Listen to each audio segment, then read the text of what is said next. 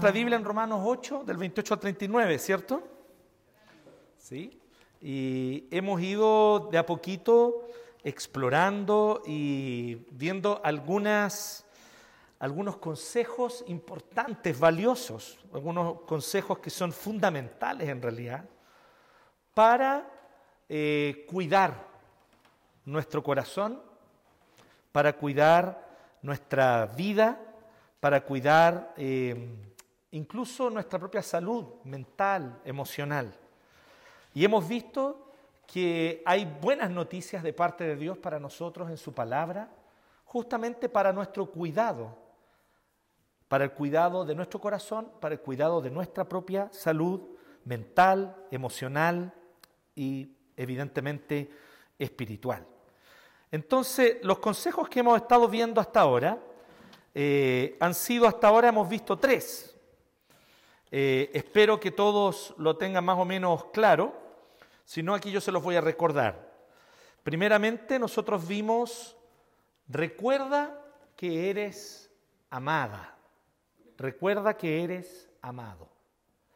Este fue el primer consejo que buscamos en la palabra de Dios y que exploramos como primera cosa que es fundamental en un mundo y en un y siendo que la vida humana fue hecha y básicamente nosotros venimos a este mundo para eso, para eh, amar y sabernos amados, qué importante es recordar que somos amados. Luego vimos una segunda cosa, un segundo consejo, que era busca una sola cosa. En un mundo donde hay múltiples posibilidades de consumo, de opciones, de estilos de vida, Dios nos dice que tengamos cuidado porque ante la abundancia de opciones delante de nosotros podemos perdernos y olvidar que venimos a este mundo a una sola cosa, a glorificar a Dios gozando de Él para siempre. Y en tercer lugar, que lo vimos con el presbítero Héctor la semana pasada, reconoce cuál es tu valor. Y vimos una cosa súper valiosa, valga la redundancia, súper importante. Vimos que el valor de cada uno de nosotros no está en nosotros, está fuera de nosotros. El valor que tú tienes, que tu vida tiene, no está dentro tuyo. Hoy en un mundo donde para supuestamente proveerte los cuidados de tu salud mental y emocional, eh, hay una abundancia de consejos dados incluso por profesionales de la salud mental, porque el tema no pasa por ser profesional o no, o ni siquiera por tener doctorado o no. El problema es la forma como yo entiendo la vida humana. Y alguien con muchos estudios y con mucha capacidad y con una extraordinaria capacidad profesional puede, sin embargo, estar totalmente equivocado en el rumbo cuando no entiende a qué venimos en la vida humana. Cuando las personas piensan que venimos para el propio bienestar personal, nos podemos desenfocar rápidamente, pero ya vimos que no es a eso a lo que venimos, venimos a que Dios sea glorificado en nuestra vida. Y mientras más nos deleitamos en Dios, más Dios es glorificado en nuestra vida. Cuando ya tenemos eso como punto de partida, entonces reconocer que el valor que tenemos como persona no está dentro nuestro, no está en una característica que tú poseas, no está en algún logro que tú hayas obtenido, sino sola y exclusivamente en la justicia, la perfección, la belleza, la hermosura, la pureza y la santidad de Cristo, que te es adjudicada gratuitamente por el solo hecho de creer en Él. Esa justicia está fuera tuyo, está fuera de nosotros.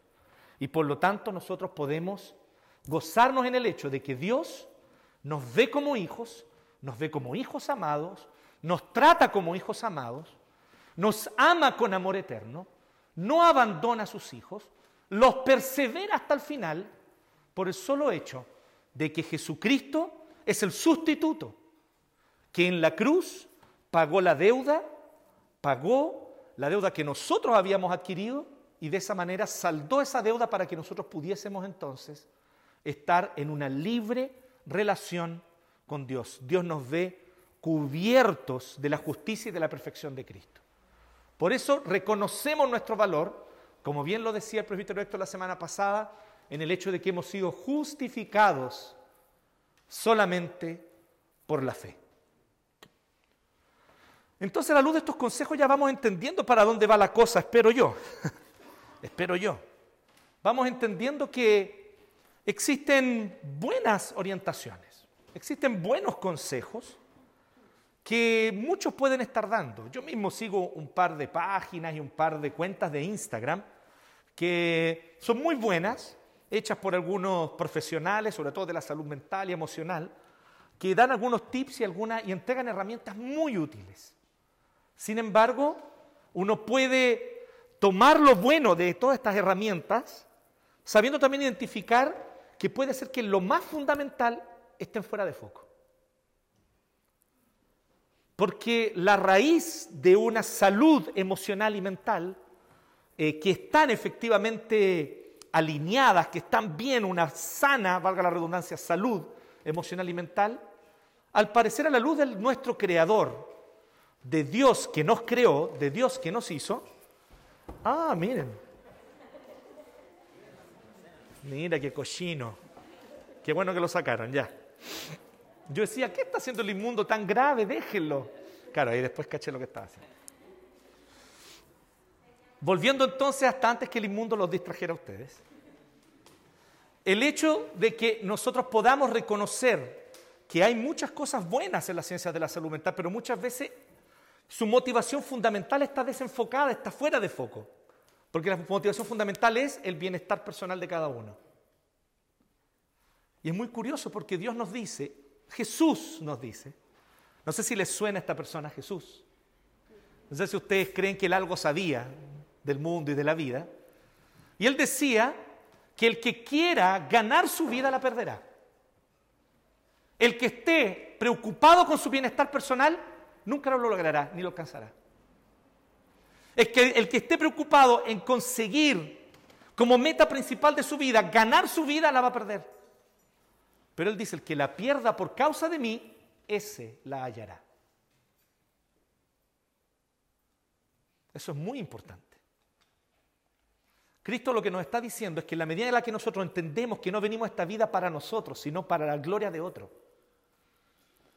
entonces nuestra vida tiene su propósito. Y entonces nosotros vamos a encontrar nuestro lugar en el mundo. Y ese sentimiento profundo de inadaptación que produce en nuestro corazón tantas ansiedades, que produce en nosotros tantas angustias, que produce en nosotros tanto agotamiento, cansancio, que incluso nos van quitando el placer de las cosas que nos daban placer. Bueno, ese agotamiento profundo comienza a ser sanado en el momento en el que empezamos a reconocer que fuimos creados para Dios y que nuestra alma no haya descanso y no va a hallar descanso hasta el momento en el que efectivamente descansemos en Él. En que, el momento en el que descansemos en Dios. Así que este es el último, cuarto y último consejo de esta primera parte de la serie Cuidar, donde estamos hablando sobre cuidar el corazón. Y esta es la siguiente, es confía en los días difíciles. Este es el cuarto y último consejo para esta parte. Después vienen otros consejos más con respecto a cuidarnos unos a otros, a cuidar el mundo. Pero con respecto al cuidar el corazón, este es el cuarto consejo. Confía en los días difíciles. Confía en los días difíciles. Y acabamos de leer Romanos 8, 28 al 39. No sé si ustedes se han fijado Creo que todos nosotros nos hemos fijado, evidentemente, a no ser que alguien de ustedes sea demasiado joven, demasiado, pero demasiado joven para no saberlo, que vivimos en un mundo caído, donde la vida nos enfrenta con muchos dolores, con muchas pérdidas, con sufrimientos. Hemos venido a un mundo y hemos nacido en un mundo, en una realidad, donde las cosas se rompen se echan a perder, se trizan. Donde si nosotros queremos mantener las cosas impecables, intocadas, eh, incólumes, ah, estoy buscando algunas palabras en mi cabeza, si queremos que las cosas se mantengan eh, inmancilladas, entonces sepamos que lo que estamos esperando es algo que este mundo no nos puede ofrecer. Porque Desde temprano a veces, depende de tu vida y de cómo ha sido tu vida, desde temprano te diste cuenta que hay personas a tu alrededor que en vez de cuidarte, te causaron daño.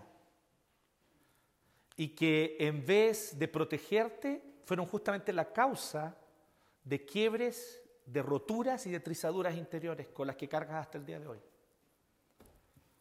Pero luego crecemos un poquito más y nos damos cuenta de otra cosa, porque al principio somos muy duros y muy implacables contra aquellos que nos dañan. Pero basta crecer un poquito más y empezar a volvernos de verdad personas maduras. Los inmaduros, los niños, los infantes no se dan cuenta de esto. Por eso se victimizan. Pero los adultos se dan cuenta de que nosotros también dañamos a otros. De que yo también soy causa de daño a otros. De que yo también soy la causa de trizaduras en el corazón y en la vida de otros. Y pareciera que vivimos en un mundo donde es inevitable que las cosas en algún grado en algún nivel se tricen y se quiebren. Y ahí es donde para mí entra mi frase favorita del el gran poeta y músico compositor canadiense Leonard Cohen, que para ustedes me han escuchado citarla muchas veces porque me encanta, que dice, hay un quiebre, hay una trizadura en todas las cosas. Es por allí justamente donde entra la luz. Es por allí por donde entra la luz. Por los quiebres y las trizaduras de la vida. Por lo tanto, estemos atentos a este hecho, prestemos atención a esto y vamos a ver que lo que Pablo está diciendo en, Romanos 8 del 28 al 39 tiene todo que ver con simplemente saber que la realidad que vivimos es así. Es una realidad donde hay tribulación, angustia, peligro, hambre, indigencia donde a veces la propia vida pareciera que nos aleja de Dios, o la muerte pareciera amenazar con alejarnos de Dios. Fuimos creados para Dios y nuestro corazón está cansado, agotado, angustiado, deprimido y ansioso. Nuestro corazón está inquieto, decía Agustín. Esa pequeña palabrita en el latín allí en el siglo IV, inquieto significa todo eso. Fuimos creados para ti, oh Dios, y nuestro corazón está inquieto hasta que reposa en ti. Así que esta realidad, Pablo la comprende muy bien. Pablo sabía de sufrimiento. Pablo conocía de primera mano el sufrimiento. Pablo conocía lo que era la pérdida. Pablo conocía lo que era el abuso. Pablo conoció el abuso desde ambos lados, desde la perspectiva del abusador, porque él lo fue, y desde la perspectiva del abusado, porque él también lo fue. Yo no sé cuántos pueden decir eso. El apóstol Pablo era alguien que sabía y conocía muy bien la vida. Y que en un cierto sentido no encajaría en las categorías simplonas que tenemos hoy día, donde dividimos el mundo entre buenos y malos. Porque en ciertos aspectos Pablo estaría en, una cierta categoría, sería 100% funable. Y en otro sentido, Pablo sería 100% ese rostro que estamparíamos nosotros en poleras y en lienzos para reclamar justicia a nombre de él. Porque él fue alguien que fue pisoteado, abusado y tratado injustamente, incluso por autoridades públicas, azotado por la policía. Nuestras categorías de hoy día son tan pobres. Este mundo posmoderno, plagado de ideologías, plagado de palabras, lleno de cuentas de Instagram y de Facebook, no es capaz de dar cuenta de la realidad. Todos hablan acerca de la realidad, nadie la entiende. Pablo conocía muy bien la realidad. Era un hombre que la vivió en carne propia, que conocía las cosas de verdad, que las vivió y Pablo entonces dice, aquí en Romanos 8 del 28 al 39, que nosotros podemos vivir nuestras vidas confiando, confiando, aún en medio de los días difíciles. Lo primero, vamos a decir cuatro ideas aquí. Lo primero que Pablo nos recuerda es que podemos confiar porque Dios tiene un propósito perfecto. Esto es lo primero que quiero recordarte. confía. El propósito de Dios es perfecto. Ahora yo te tengo una noticia, no significa que tú vas a entender el propósito de Dios. En ningún momento no te lo estoy diciendo yo, y ciertamente Pablo tampoco lo dice. No sé si ustedes sabían eso. Existe esta idea de que para que yo pueda lidiar con el sufrimiento tengo que entenderlo. ¿Les ha pasado eso? A mí me pasa todo el tiempo. ¿Ustedes saben cómo se llama eso? Idolatría del control. Porque entender es una forma de controlar. Comprender es una manera de controlar. De hecho, en eso se basa toda la ciencia moderna, digamos. La ciencia moderna se basa en el hecho de que mientras más y mejor conocemos el mundo, mejor lo podemos controlar y predecir, ¿cierto? Toda la ciencia moderna se basa en esa idea. Entonces, para nosotros es muy importante sentir que tenemos algún nivel de control. Y aquí es donde Pablo está diciendo, mira, Dios tiene un propósito. Y yo les voy a decir cuál es, porque es todo lo que yo sé también. No es que Pablo supiese todo. Pero yo sé cuál es el propósito final. Dios tiene otros muchos propósitos entre medio. Pero estos otros muchos propósitos, yo no los sé. Yo no los conozco, no sé cuál es tu vida, no sé cuál es tu historia personal, no sé qué es lo que Dios quiere hacer en tu vida. Pero sé una cosa segura, que Dios tiene un propósito final que es el mejor de todos. Y les tengo una noticia, chiquillos. Lo siento. Les voy a matar su narcisismo postmoderno. Pero la meta de Dios no es tu bienestar personal. La meta de Dios es que seamos como Cristo. Pero aquí es donde está la noticia. Que ser como Cristo es mejor. No hay meta mejor. No hay propósito mejor. No puede existir, ni jamás ha existido, nunca existirá un propósito mejor para venir a este mundo que parecernos a Jesucristo. ¿Sabes por qué? Porque Jesucristo es el varón perfecto. Ok, quitémosle el género. Es el ser humano perfecto. Es el punto de Pablo, ¿ya? Así que tu mujer puede ser como Cristo. Porque Cristo era alguien que conocía perfectamente lo que era ser un ser humano completo, pleno, que ama, que se emociona, que llora, que ríe, que goza, que disfruta la vida, pero que también llora con el que llora, que sufre con el que sufre y que sabía empatizar con el otro a un nivel y de una manera que para nosotros es simplemente inalcanzable. Jesús era todo eso de manera perfecta. Jesús era el ser humano perfecto. Y que nosotros podamos ser hechos a la imagen de Cristo para que Él sea glorificado es la mejor meta que podemos tener en esta vida. Entonces lo primero que tú necesitas hacer, querido amigo, querido hermano, tal vez es arrepentirte de creer que viniste a esta vida para tu bienestar personal. ¿Te parece? Tal vez por ahí necesitas partir. ¿Qué tal si este es el primer movimiento de tu corazón en esta tarde? Me arrepiento, Señor, de creer que vine a esta vida para completar alguna meta o propósito mío.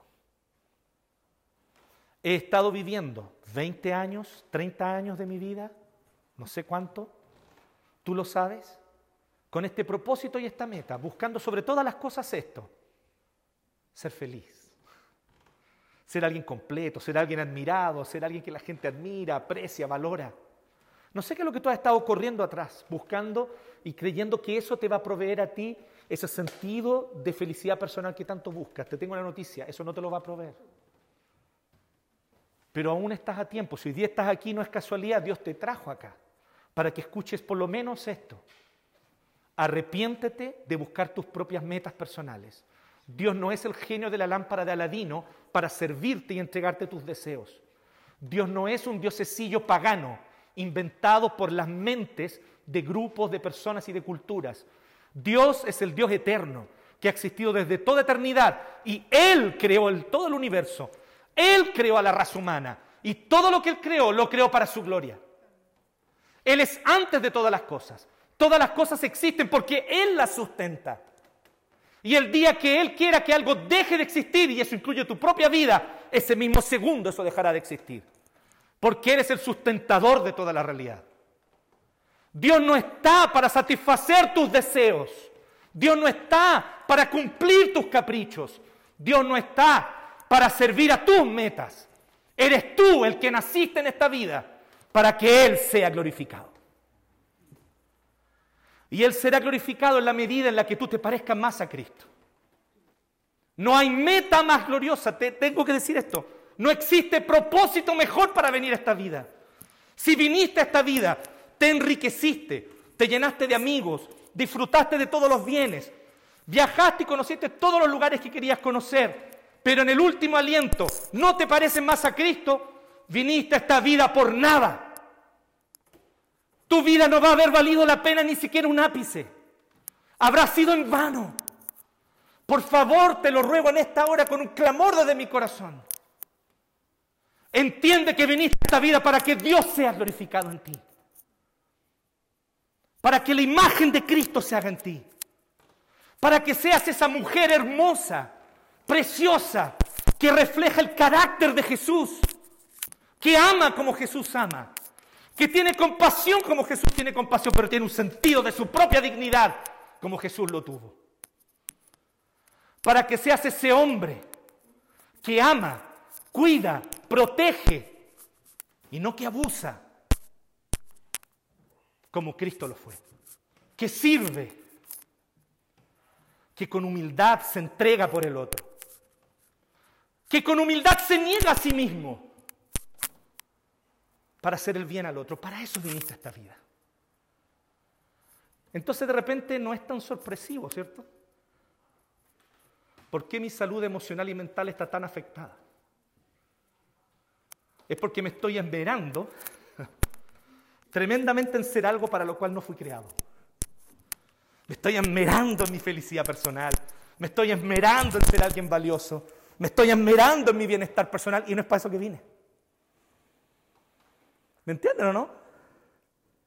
Estas son las primeras lecciones que aprendemos cuando somos chicos. ¿Se acuerdan de unos cubos plásticos que a uno le pasaban? No sé si a ustedes les pasaron. No sé si a mí me pasaron. Le voy a preguntar a mi mamá. Pero sé que le pasamos de eso a la Agustina y a la Sofía cuando eran chiquititos. Que por un lado tenía una forma de un triángulo, en, una en otra de sus caras tenía un círculo, en otra cara un cuadrado, en otra una estrella. Y uno le pasa la figura y ellos tienen que hacerla encajar por donde tiene que entrar, ¿se acuerdan? Es una fiesta cuando las encajan todas solitos, sin ayuda.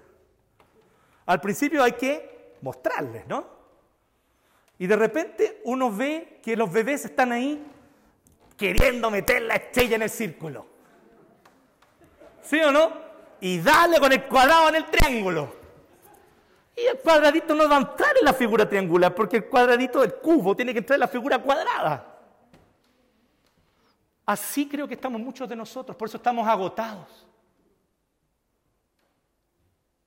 Creo que esa es la raíz, tal vez no de todas, porque yo no puedo diagnosticar aquí, sería imposible, sería una estupidez de mi parte, por favor, no piense que estoy haciendo eso, pero tal vez solo te invito a que tú te autorreflexiones y pienses. Tal vez ahí está la raíz de tus ansiedades,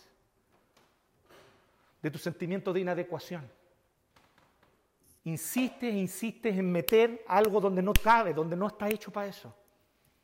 Tu vida no está hecha para el bienestar personal, tu vida está hecha para que Cristo se glorifique en ti. Eso es lo primero que Pablo dice, solamente como para que lo crean y no piense que lo inventé. Es lo que Pablo dice del 28 al 30. Ahora bien, sabemos que Dios dispone todas las cosas para el bien de quienes lo aman. Y cuando leemos ese versículo dice, ¡Woohoo! Bien. Dios está haciendo que todas las cosas funcionen para mi bien. ¿Y cuál es mi bien? Ah, mi bien es ser alguien poderoso, importante, reconocido, que todos digan que bacán eres. Cuec, ahí te equivocas. Dios dispone todas las cosas para mi bien. ¿Cuál es mi bien? Ah, sentirme amado, sentirme querido, sentirme valorado y que las personas me aprecien. Cuec, tampoco. ¿Cuál es tu bien? ¿Cuál es mi bien? Su propósito para el cual fuimos llamados, él dice.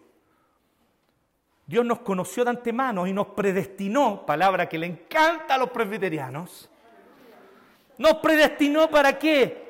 Para ser transformados según la imagen de su Hijo. Ay, nos encanta hablar de la predestinación, es que yo soy predestinado. Y te parecía cualquier cosa menos a Cristo. Perdóname, discúlpame, pero permíteme sospechar de tu predestinación. Porque si es verdad que fuiste predestinado, entonces cada día que pasa, cada año que pasa, aunque sea un poquito, debes parecerte más a Cristo. Para eso Dios predestinó a los escogidos, para que sean como Cristo.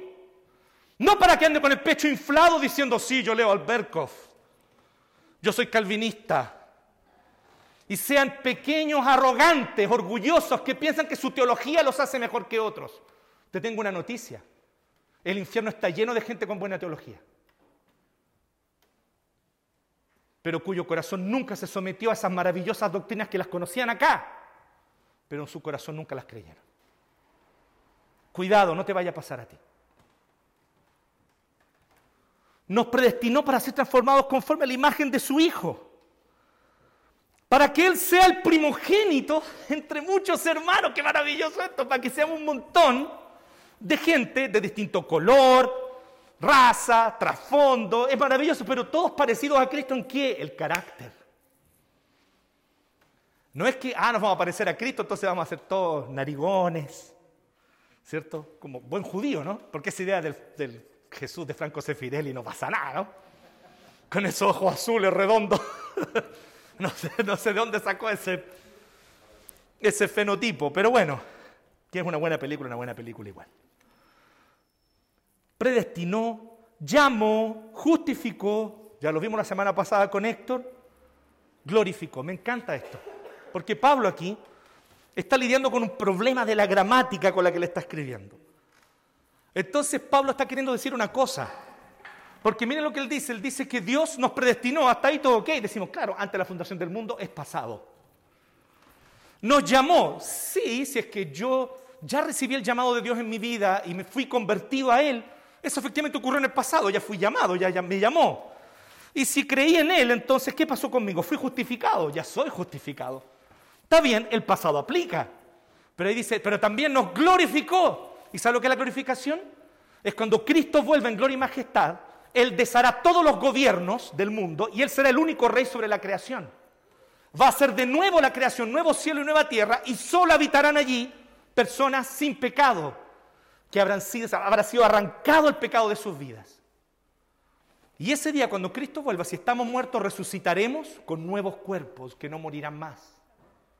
Esa es la glorificación. Y si estamos vivos, seremos arrebatados, no secretamente, a vista y paciencia de todos. Que verán cómo vamos a hacer, cómo nos vamos a encontrar con Jesús en el aire. Y mientras eso ocurre, nuestros cuerpos van a ir siendo transformados para ya no ser cuerpos mortales ni cuerpos afectados por el pecado. Esa es la glorificación.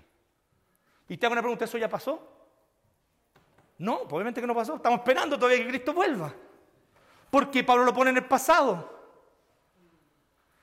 Porque Pablo está queriendo decir, Dios ya tomó la decisión y cuando Dios toma una decisión, jamás sus decisiones son frustradas. Nadie ni nada puede oponerse a una decisión que Dios tomó y Dios tomó una decisión contigo, querido hijo de Dios, hija de Dios. Dios tomó la decisión de que te glorificará. Tómalo como una certeza absoluta. Y por lo tanto, seremos como Cristo ese día. Esa es la meta de Dios. Entonces, ¿qué tal si tú abrazas esa meta en vez de estar luchando contra ella? ¿Te parece o no?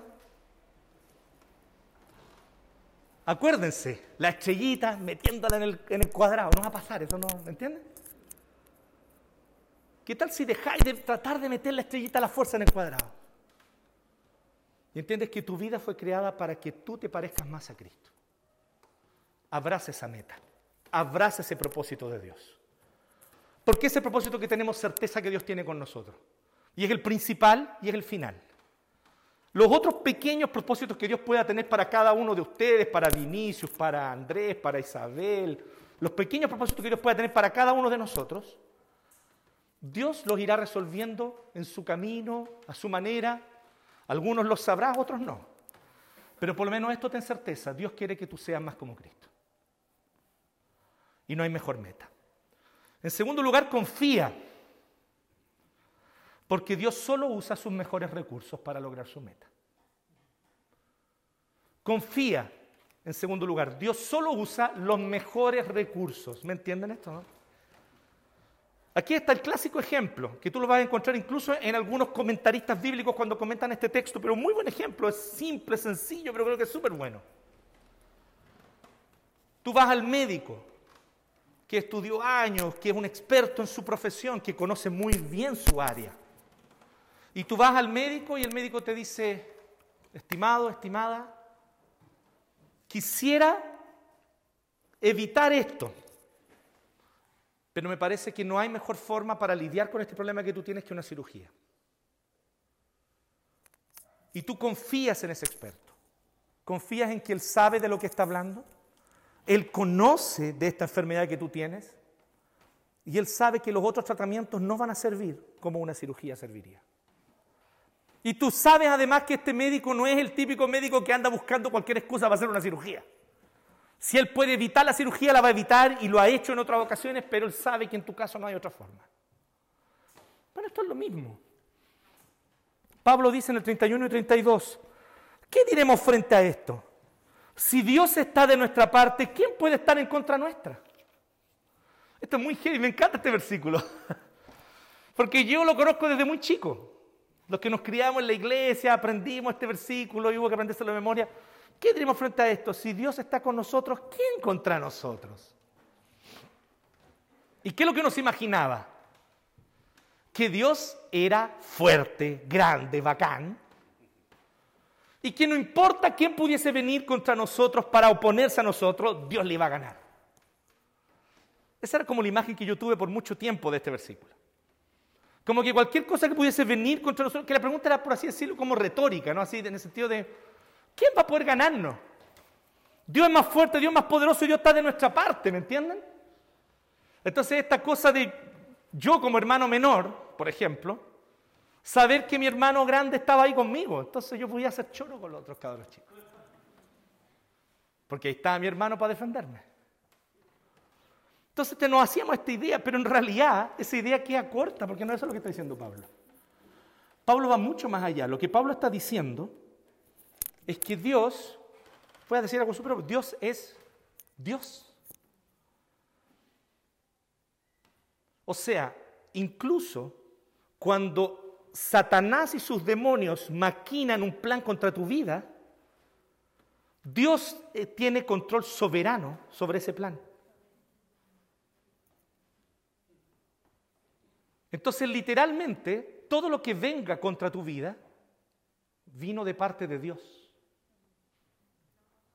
Lutero decía una cosa heavy, decía que el diablo es el perro, es un perro, pero el perro de Dios. es un perro rabioso que quiere morderte, que quiere destruirte, pero es el perro de Dios y Dios lo tiene bien afirmado. Y Dios sabe cómo usarlo para que nosotros podamos ser un poco más parecidos a Cristo. Pero Pablo entonces da para mí el argumento definitivo en el 32. Cuando decimos que confía, Dios usa solo sus mejores recursos en ti. Y esto quiero que lo confíes, que tengas confianza en esto. Dios usa solo sus mejores recursos en ti. Piensa en esto. Dios no escatimó, qué palabrita, Escatimar, pastor, ¿qué palabra es esta del español? De la RAE, tengo que ir a la RAE para saber qué significa escatimar. Nosotros tenemos algunas frases en chileno para decir esto, pero no las puedo decir acá. Dios no se apretó.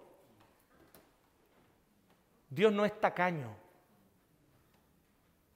¿Tú sabes qué fue lo que Dios dio por ti? A su hijo. ¿Tú entregarías a tu hijo por otro? ¿Tú entregarías a tu hijo para salvar a tu enemigo? Porque no es simplemente para salvar a cualquiera, para salvar a tu enemigo. Bueno, eso es lo que Dios hizo por ti. Dios entregó su mayor tesoro.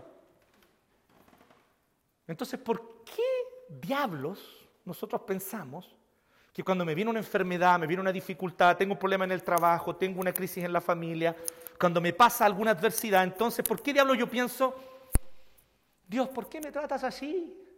Como si se estuviera apretando. Como si Dios estuviese diciendo, yo podría bendecirte, pero no quiero. Nuestra mente se imagina cosas que están totalmente fuera de la realidad. Mira la realidad, mira la historia. Sobre el Calvario hace dos mil años, el precioso Hijo de Dios fue torturado hasta la muerte y derramó su sangre voluntariamente. Él podría haberse bajado de esa cruz en cualquier momento y no lo hizo porque te amó. Porque él sabía que yendo a la muerte en tu lugar podía ganar el perdón para ti, darte nueva vida. Voluntariamente él dio su vida, nadie se la quitó. Y el Padre voluntariamente y generosamente entregó a su Hijo. Ni todos los tesoros del universo podrán compararse a una pequeña gota de esa sangre preciosa. No hay tesoro mayor en este mundo. Y Dios entregó profusamente, abundantemente la sangre de su Hijo por ti, rebelde, ingrato, que le das vuelta a la espalda a Dios cada oportunidad que tienes y tú lo sabes. Él ha sido generoso contigo, así que no te preocupes, esa enfermedad no es tacañería de Dios, es generosidad. Es porque Él sabe que no hay otro tratamiento. Acuérdate del médico. Pero tiene que haber cirugía, doctor. Tiene que haberla, lo siento. No hay otra manera, la única forma de extirpar eso. Créeme, nos dice el doctor. Si yo pudiera darte otro tratamiento, lo daría. Pero no hay otro. Eso es el sufrimiento. Entonces cuando viene sufrimiento a tu vida, confía. Dios solo usa los mejores recursos en ti. Así que perder a alguien que amas, ver cómo una relación en la que invertiste años de tu vida se destruye, perder los bienes que por tanto tiempo y con tanto esfuerzo intentaste de alguna forma juntar, ni siquiera para ti, y yo te creo, para tus hijos tal vez, para darles un futuro mejor a tus hijos, para que ellos no pasaran lo que tú pasaste. Y te creo que esa era tu motivación, no lo pongo en duda. Pero créeme que cualquier pérdida, dolor, sufrimiento, enfermedad o crisis que viene sobre esta vida es el tratamiento de Dios más perfecto y más generoso. ¿Lo puedo ver? ¿Lo puedo entender? Ahí viene la ilusión de control de nuevo. Es que yo quiero entenderlo. Quiero saber cómo funciona. Quiero ver los circuitos por detrás de esto. Y Dios te dice, mire, ni aunque los vieras los entenderías, hijo. Confía en mí. ¿Cómo voy a confiar en ti? Mira lo que ya di por ti. Y Él te muestra a Cristo dilacerado, sangrando sobre esa cruz. Con esa visión tú debes entender, Dios es generoso. Dios solo usa los mejores recursos. Dios no es tacaño. En tercer lugar, te tengo otra noticia. Ya vamos con dos, ¿no?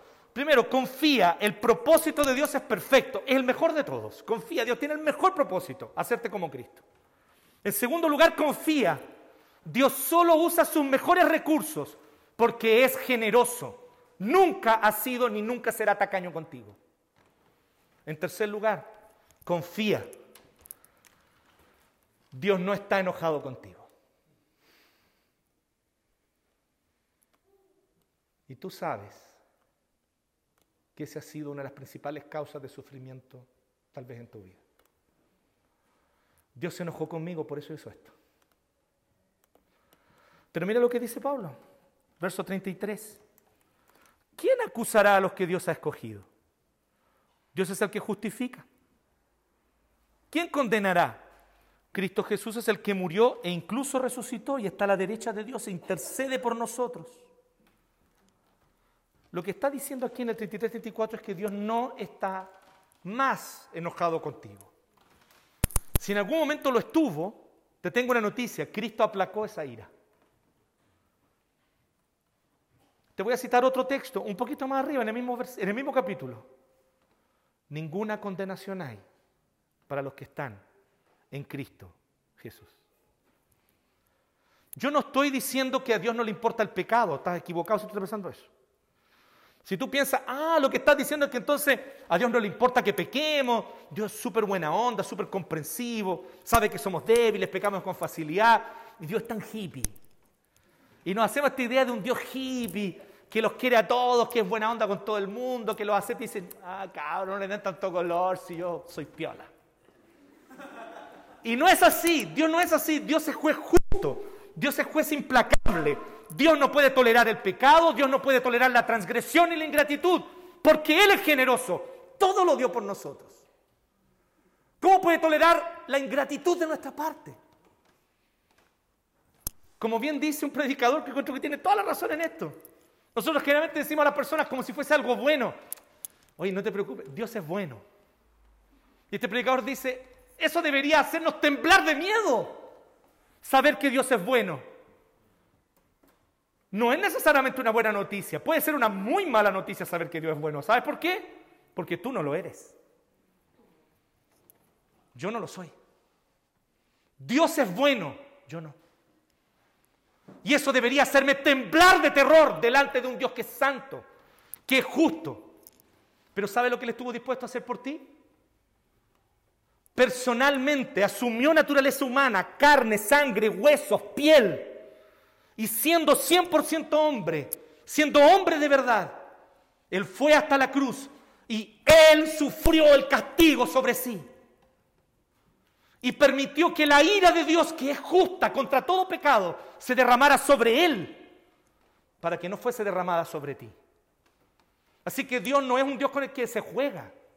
Dios es santo, su justicia implacable. Y su voluntad por destruir y acabar con el pecado también es implacable. Pero ¿sabes dónde Él mostró justamente su juicio? En la cruz. Tu pecado es tan grave que tenía que morir el santo, puro, justo y perfecto Hijo de Dios, si no, no había cómo pagarlo. Ese era el precio. Pero aquí es donde está la buena noticia que Pablo está diciendo. Que Dios lo hizo. ¿Había que pagar ese precio? Pues Dios lo pagó. ¿Era ese el costo para que tú y yo fuésemos salvados? Él asumió el costo. Así que él dice, ¿quién acusará? Él no te está acusando más. No hay condenación si tú crees en Cristo. Ya no mereces más juicio. Ya no hay más juicio sobre ti. Entonces, entonces, pastor, explícame por qué yo sufro. Porque hay enfermedad, porque hay problemas en mi vida, porque hay crisis, porque tengo estos problemas, ¿por qué sufro? No es por juicio. No es porque Dios te esté castigando, Dios ya no está más enojado contigo si tú crees en Cristo. La razón por la que ese sufrimiento ha venido sobre tu vida, y volvemos de nuevo al inicio, es porque con eso Dios está moldeando en ti el carácter de Jesucristo. Él está cumpliendo ese propósito. Así que lo que Pablo está diciendo, ¿quién nos va a acusar? En otra parte, el apóstol Juan se hace una pregunta muy parecida. Y la responde en realidad, porque él dice, hijitos, dice, si su corazón los acusa, recuérdense de esto, mayor que su corazón es Dios. Y Él entregó a su Hijo por su salvación. ¿No les parece maravilloso eso? ¿Tienes tú un corazón que te acusa? Tal vez ahí está la raíz de mucho de eso que inquieta tu corazón un susurro de acusación constante que tu corazón te dice a ti mismo. Acuérdate, tú hiciste esto. Acuérdate, tú estuviste en tal lugar. Acuérdate, tú participaste de esto.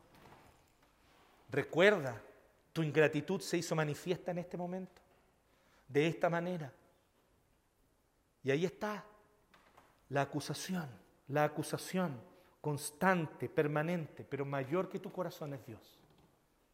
Así que yo te pregunto hoy, junto con el apóstol Pablo, ¿quién te va a acusar? Si el juez que tenía que condenarte ya pagó la deuda y ya te perdonó. Entonces, ¿quién te va a acusar?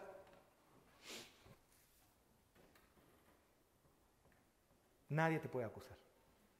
Cristo te justificó. Nadie te puede condenar. Cristo es el que murió. Así que te tengo esta noticia, querido, querida. Lo que sea que estés pasando hoy día, tú que crees en Cristo, tú que le entregaste tu vida a Jesús, para ti aplica esta verdad. Para el que no cree en Cristo no aplica esta verdad.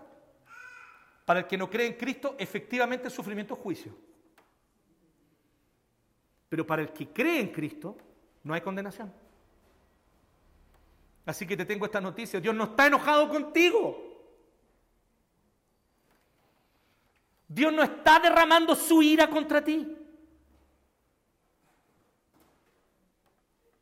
Dios ya pagó tu deuda. Y está saldada. Finalmente, y la parte tal vez más grande de este texto, pero que encierra una sola idea, en cuarto lugar, una cuarta noticia que tenemos que recordar hoy día. Ya llevamos tres, se las recuerdo. Primero, confía.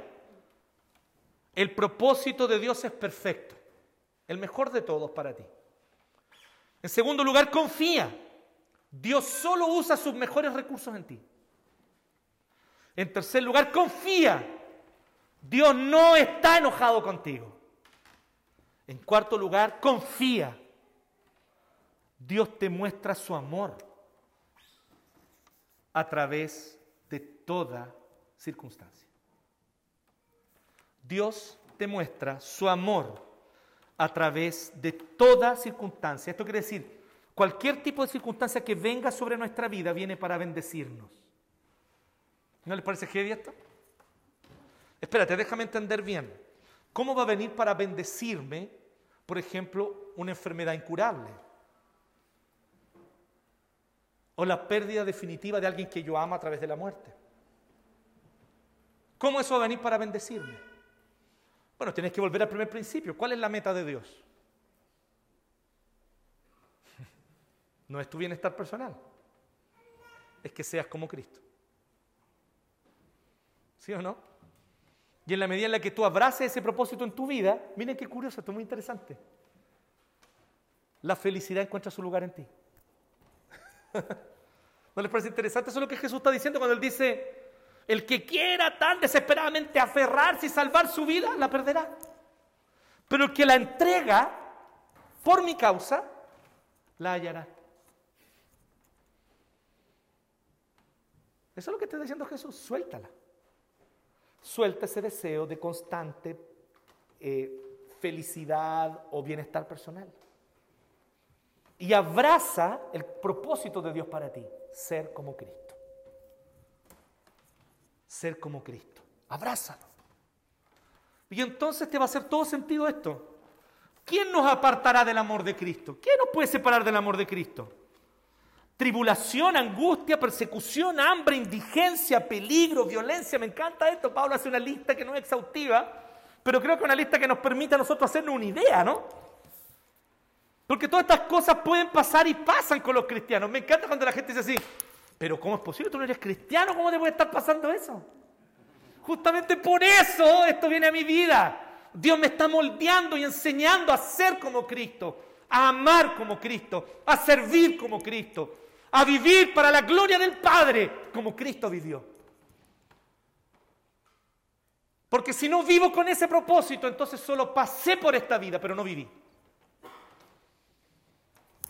No hay mejor forma muchas veces que cada una de estas de estos tratos de Dios con nosotros. Y uno dice, tribulación, ah sí, problemas, cuando me vienen problemas. Persecución, claro, que vengan y persigan a los cristianos, que muestren algún tipo de hostilidad, odio hacia los cristianos. Hambre, indigencia. Pensamos y decimos, claro, todas estas son cosas como objetivas que pasan fuera de nosotros, pero miren, Pablo pone también entre medio, ¿se fijaron eso? La angustia, que no es algo externo, es algo más interno. No sé si logro explicarme, pero voy a intentarlo porque yo soy medio torpe para esto, pero déjenme intentarlo. Lo que Pablo está diciendo es que no es que, ah, va a venir la tribulación, va a venir la persecución, va a venir la espada, el peligro, el hambre, y tú voy a estar, uh no importa, yo estoy feliz, yo soy, está todo bien, yo estoy súper tranqui, Dios está a cargo, yo soy súper zen. No, no es eso lo que Pablo... Pablo incluso reconoce que te vas a angustiar. La palabra angustia ahí tiene que ver con cuando tú en tu corazón sientes algo con tanto dolor que gritas de dolor, presentas un clamor. ¡Ah! Esto me duele. Y clamas de dolor porque sientes que ese dolor te punza. Pablo está diciendo que sí, que muchas veces vamos a doler. Nos va a doler. Everybody hurts, diría R.E.M. Sometimes. Eso es lo que está diciendo. A todos nos duele algo en algún momento. Everybody hurts. Y Pablo está diciendo que los cristianos también van a ver cosas que sí nos van a doler, van a ver cosas que te van a hacer dormirte en tus lágrimas en la noche. Van a haber días en las que tu pan van a ser tus lágrimas, como dice el salmista en el Salmo 42, mis lágrimas fueron mi pan de día y de noche. Vas a estar como David cuando clamaba, ¿hasta cuándo, Señor? Doliéndote con angustia y con dolor en tu corazón porque perdiste algo, porque perdiste a alguien, porque se rompió algo que valorabas, porque algo se trizó. Y tú sabes que esa trizadura no tiene vuelta atrás. Entonces Pablo no está diciendo que tú vayas a estar happy happy, no somos el gran Lebowski. Hago pura referencia a películas como extrañas, perdonen por eso, pero... Si no saben lo que es el gran Lebowski, véanlo, es una gran película. Pero no es como que uno es el gran Lebowski que anda hippie todo el día y no le importa nada, ¿no? Solo su alfombra. No, no es eso. Van a haber cosas que nos van a doler. Van a haber noches que vamos a llorar. Y tal vez tú estás viviendo justamente eso ahora. Pero Pablo te está diciendo que a través de eso Dios te está mostrando su amor. ¿Sabes por qué? Porque hay un quiebre, hay una trizadura en todas las cosas. Y es por allí por donde entra la luz. Si no estuviese esa trizadura en tu vida, tú seguirías cómodo, cómoda en esa vida oscura, fétida, putrefacta, sin propósito, sin futuro. Dios vino a romper lo que más amabas, porque no haces bien amando eso porque tu amor está desordenado. Estás amando mucho lo que deberías amar poco. Y por eso te duele. Pero ¿sabes qué? Es un dolor de bendición. Es un dolor de cirujano que está extirpando el cáncer que te destruye. Deja que Él siga haciendo esa labor. En todo esto somos más que vencedores por medio de aquel que nos amó. Así que Pablo termina con este himno maravilloso. Estoy convencido de que ni la muerte ni la vida, ni la muerte ni la vida, me encanta esto, ni la muerte ni la vida, ni la vida misma, diríamos nosotros los chilenos. Como parece un chileno hablando aquí. Ni la vida misma. Porque eso es lo que está diciendo. Es como, ¿y qué te pasa? ¿Qué te duele? Y a veces a nosotros nos duele qué? La vida misma nos duele.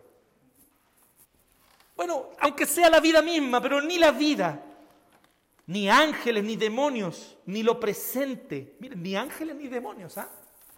Por eso me puse esta polera hoy día. Ni ángeles, ni demonios, así que no se preocupe. Ve el exorcista, no se preocupe. No va a salir un demonio por la pantalla de la televisión a poseerle su casa.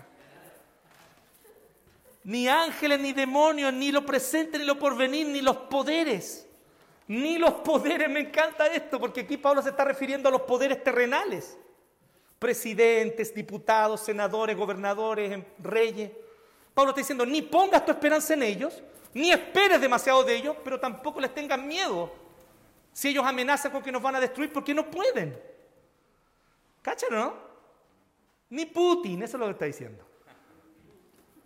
Ni Putin, ni sus hijos. Ni lo alto, ni lo profundo, ni cosa alguna en toda la creación, nada podrá apartarnos del amor que Dios nos ha manifestado en Cristo Jesús nuestro Señor. Nada nos puede apartar. Termino con esto. Ustedes saben lo que es el kintsugi. Ah, los que les gusta la, la cultura japonesa saben. Kintsugi. Hay objetos de cerámica que son muy preciosos para los japoneses. Como para cualquiera de nosotros, digamos. En las familias hay objetos de cerámica que a veces se pueden quebrar. Y entonces hay algunos artesanos expertos que toman estas cerámicas rotas, un bol, una taza, lo que sea, un plato, y te piden que les lleves todos los pedazos. Y ellos toman resina y esa resina junto y la mezclan con polvo de oro, con polvo de plata o de platino, de algún metal precioso. Y con esa mezcla pegan el plato o pegan la taza que se quebró. De tal manera que se ve la trizadura ahora, pero el plato vuelve a estar entero, pero se ve. Pero ahora esa trizadura que antes era algo feo es algo precioso.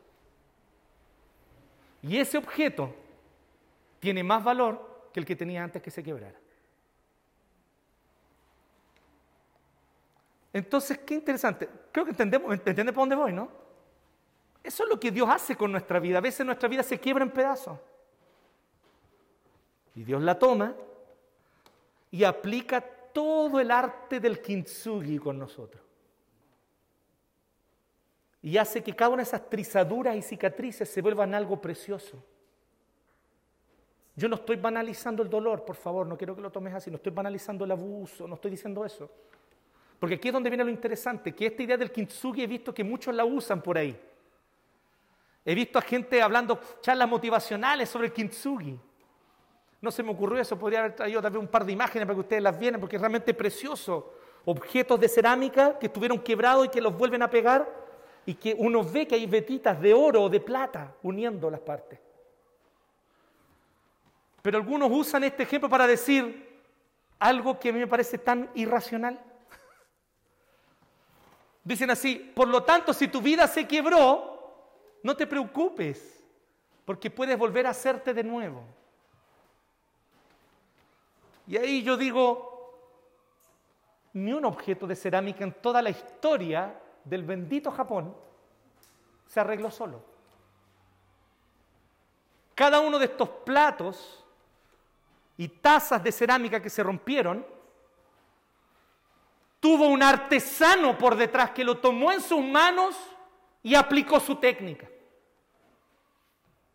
¿Te lo digo más claro? Tú no te vas a arreglar a ti mismo. Tú no te vas a arreglar a ti misma. Y ahí es donde todas estas cuentas motivacionales del Instagram se van a las pailas. Está lindo el ejemplo del Kintsugi, hasta ese punto donde dice, por lo tanto, sánate.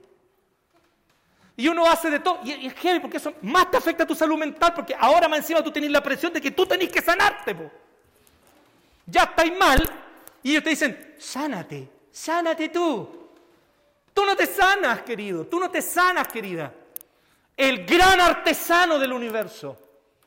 El Señor, Dios y Rey de todo, que es soberano sobre todas las cosas. Él es el que toma tu vida. Él es el que toma esos pedazos rotos y en su taller aplica toda la técnica que jamás una taza tuvo contra sí misma o hacia sí misma. Jamás un plato aplicó una técnica sobre sí mismo. Se pasa por alto lo más obvio y tú no lo pases hoy día. Dios es el artesano. Es Él quien va a sanarte, no tú a ti mismo. Dios es el artesano, es Él quien va a recuperarte, no tú a ti mismo. Y sí, Dios es un maestro del kintsugi, un maestro. Pero tú sabes con qué Él sana esas trizaduras? Con algo que vale mucho más que oro, plata, platino. La sana con la sangre de su Hijo Jesucristo. Vale mucho más. Vale infinitamente más. A Él le costó todo redimirte. Él no se va a poner tacaño ahora. ¿Me entiendes o no? Él ya lo dio todo. ¿Por qué razón él vendría ahora de última hora y decir, no, ahora no voy, ahora me voy a apretar contigo? No, ya gasté mucho en ti. No, él ya lo dio todo. Dio a su hijo. Así que confía. Este es el consejo de hoy día.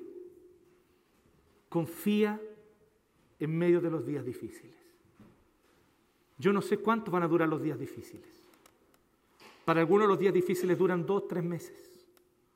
Para otros los días difíciles duran dos, tres años. Para otros los días difíciles pueden durar muchos años. Para otros hay dolores que incluso se van a cargar hasta el último aliento. Pero confía. Dios está conduciendo todo hacia, hacia ese propósito final.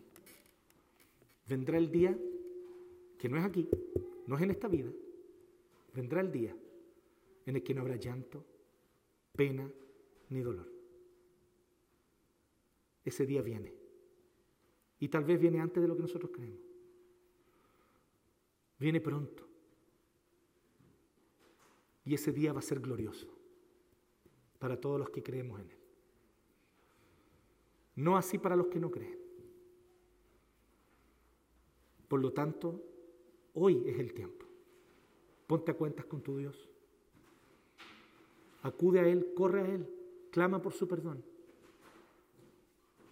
Que Él ciertamente tiene gracia sobreabundante para entregarte. Oremos.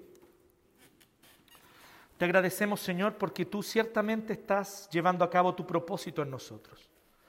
Y tu propósito es bueno. No simplemente es bueno, es el mejor de todos.